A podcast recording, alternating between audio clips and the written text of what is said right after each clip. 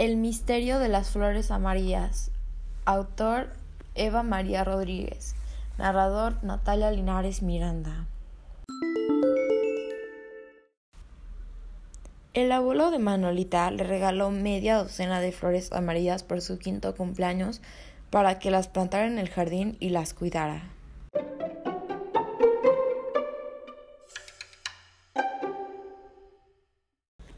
A la niña le hizo mucha ilusión.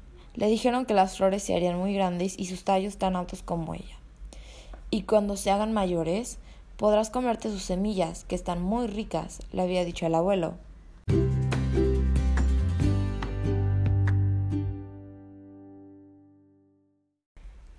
Manolita estaba muy contenta con sus flores amarillas, eran preciosas, cada día estaban más altas y más grandes, pero un día se dio cuenta de que las flores se movían.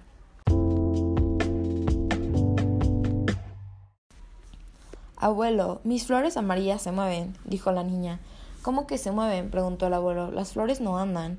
Ya lo sé, abuelo, mis flores no se mueven de sitio. Lo que pasa es que cada vez miran hacia un lado. Vaya, vaya, dijo el abuelo. ¿Y hacia dónde miran? Unas veces miran hacia la derecha, otras veces hacia la izquierda o al frente, dijo Manolita. No sé, abuelo, es muy extraño, es como si estuvieran buscando algo.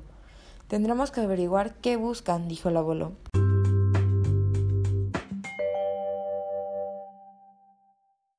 Al día siguiente, Manolita y su abuelo hicieron una pequeña acampada en el jardín para observar a las flores.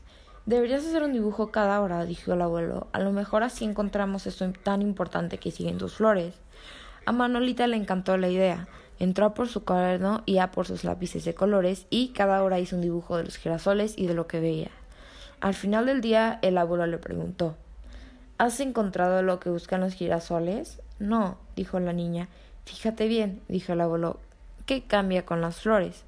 Manolita miró bien y después de un rato dijo Lo único que cambia de sitio es el sol. Claro, por eso esas flores se llaman girasoles, dijo el abuelo.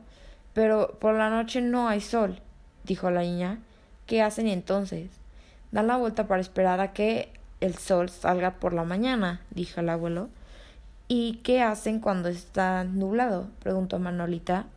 Cuando está nublado, los girasoles se buscan unos a otros y se miran entre ellos, dijo el abuelo. Qué bonito, dijo la niña. Ojalá la gente hiciera lo mismo y se buscara los unos a los otros y se ayudara cuando no tienen lo que necesitan. Y allí se quedaron, abuelo y nieta, hablando sobre lo maravilloso e inteligente que era la naturaleza.